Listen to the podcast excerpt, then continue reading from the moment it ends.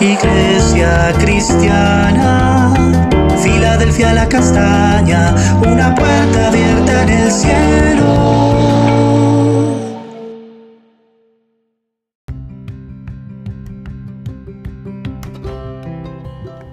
Buen día familia Filadelfia La Castaña, Dios te bendiga, te mando un abrazo con mucho cariño, con mucho amor, que sientas la protección del Señor, que sientas la bendición cada día más poderosa de Él, que como resplandece el sol por la mañana, resplandezca su rostro sobre tu vida.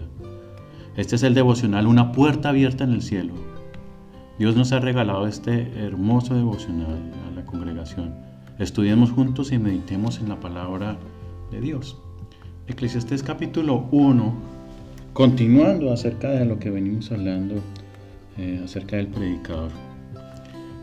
Dice allí en el, para leer en esta, en esta versión, una versión internacional.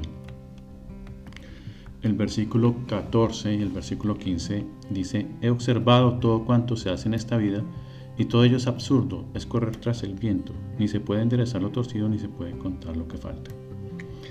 ¿De qué está hablando? Eh, el versículo 14 hay una conexión con el versículo 13 y el versículo 12. Y bueno, con todo lo que venimos hablando del capítulo 1.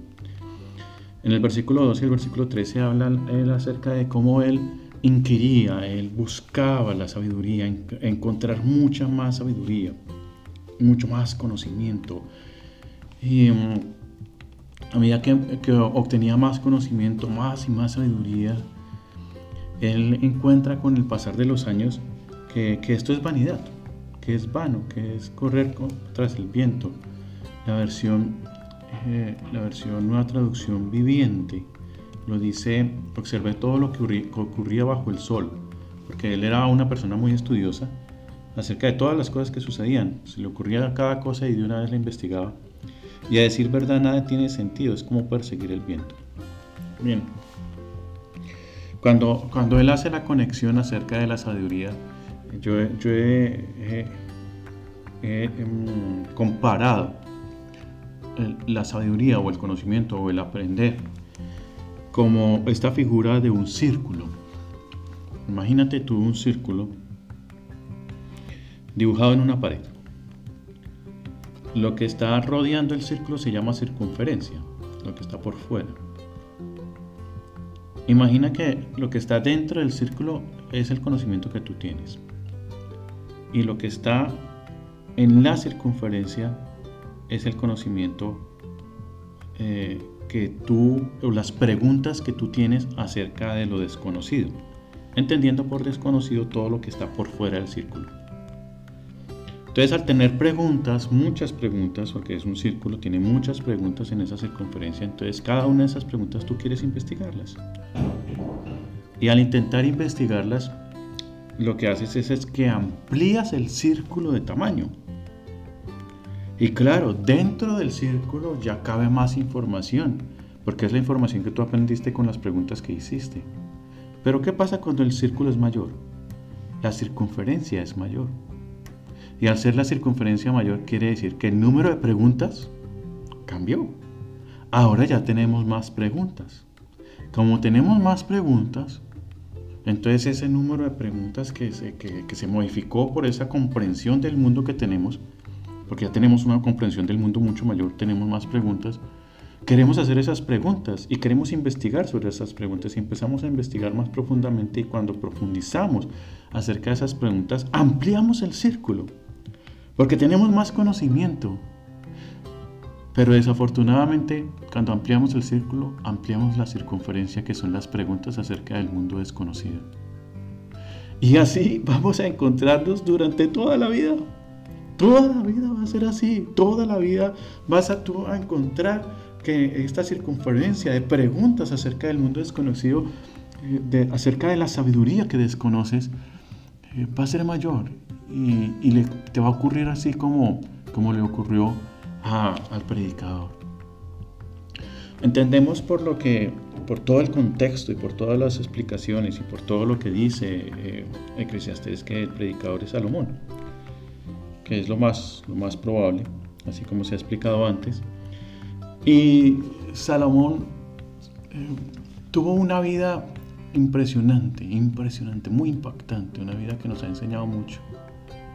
Él, tuvo, eh, en esta vida tuvo, tuvo esto, eh, estos atisbos de, sabiduría que fueron impactantes, como el caso de, la, de las dos mujeres con, con, sus hijos, o la sabiduría que, que, compartía cuando, cuando decía cosas, cuando hablaba, y, y sus libros, todos los dichos, lo que compartía con nosotros reyes.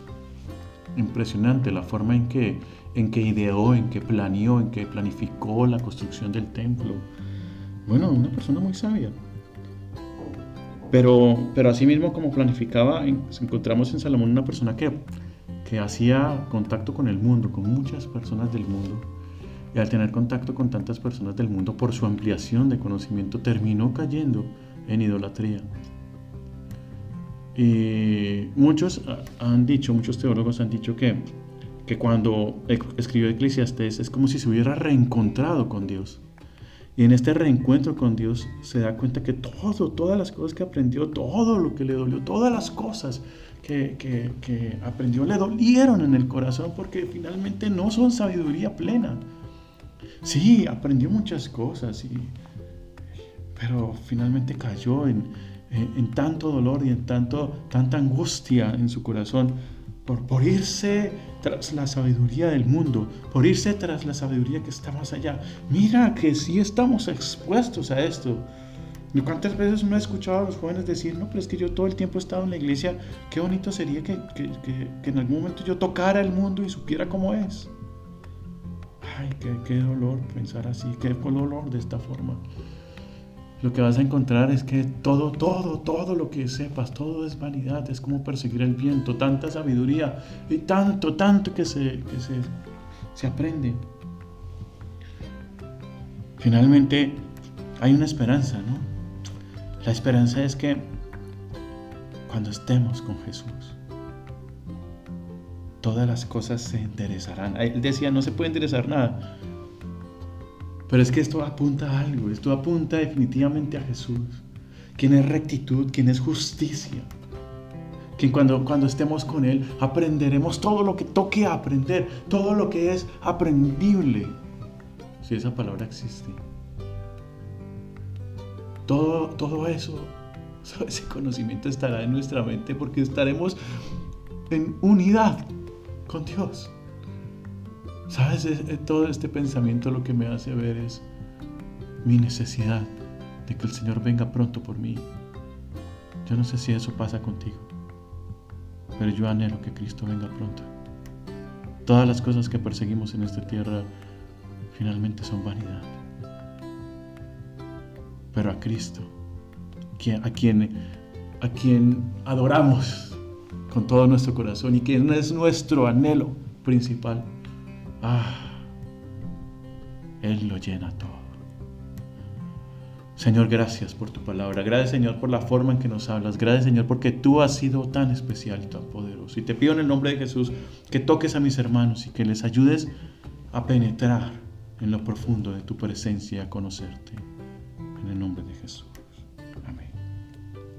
Mi amado, recuerda que el Señor está haciendo grandes cosas con nosotros y que Filadelfia la Castaña es una puerta abierta en el cielo.